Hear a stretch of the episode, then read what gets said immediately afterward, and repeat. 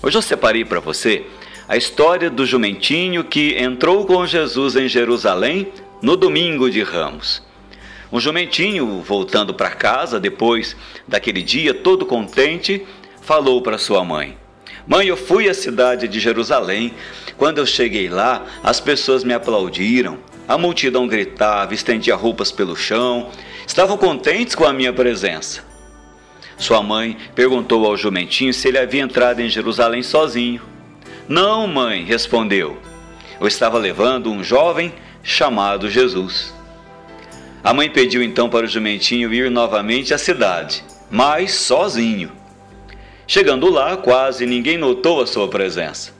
Outros o xingaram, jogaram pedras em sua direção. O jumentinho voltou para casa correndo e muito triste. Ao ver sua mãe, contou tudo o que fizeram com ele. A mãe então lhe disse: Meu filho querido, você sem Jesus é apenas um jumentinho. Assim é a nossa vida. Com Jesus somos tudo. Sem Jesus, somos apenas pobres pecadores.